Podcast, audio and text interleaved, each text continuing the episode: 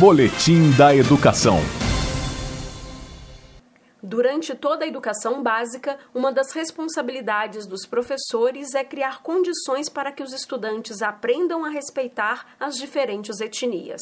Por exemplo, para que as crianças aprendam a valorizar o negro, é preciso, desde cedo, trabalhar a questão étnico-racial ao longo do ano letivo e não apenas em datas comemorativas.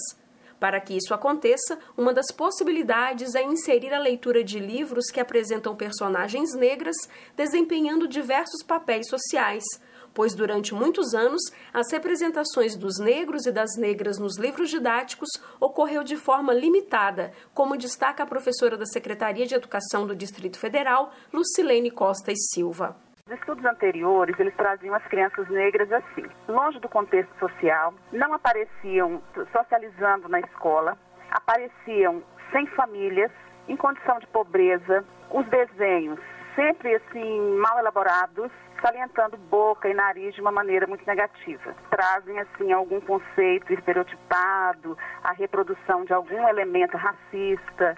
Essas obras acabam por interferir negativamente na autoimagem das crianças negras e impossibilitam uma leitura mais plural da sociedade. Para modificar essa realidade, autoras negras como Nilma Lino Gomes, Kilsande Oliveira e Aparecida Bento produziram obras literárias diferenciadas que foram analisadas pela educadora Lucilene. Que vimos nessas literaturas, um cuidado muito grande das autoras e dos ilustradores em criar umas imagens tão belas que crianças negras e brancas se identificam com a personagem. A sensibilidade da escrita, da produção como um todo, da construção imagética do livro, ela é outra. É favorece perfeitamente a construção da identidade negra na infância. E todos estão no Programa Nacional Biblioteca da Escola. Mas a professora Lucilene enfatiza que ainda são poucas as produções literárias que apresentam teor conceitual e um cuidado específico com a abordagem étnico-racial. Sobre isso, ela mesma explica. Falta entendimento sobre o racismo.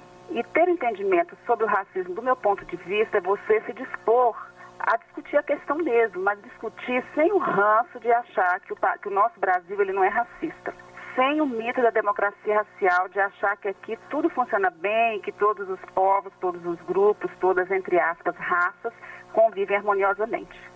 Ainda de acordo com a professora Lucilene, ações pedagógicas sobre a temática antirracista devem ocorrer durante todo o ano letivo. A Lei 10.639 de 2003 inclui no currículo oficial da rede de ensino a obrigatoriedade da presença da temática da história e da cultura afro-brasileira e africana no ambiente escolar.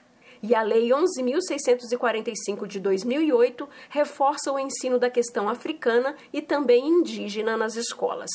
Jaqueline Pontevedra, da Secretaria de Educação, para a Cultura FM. Boletim da Educação.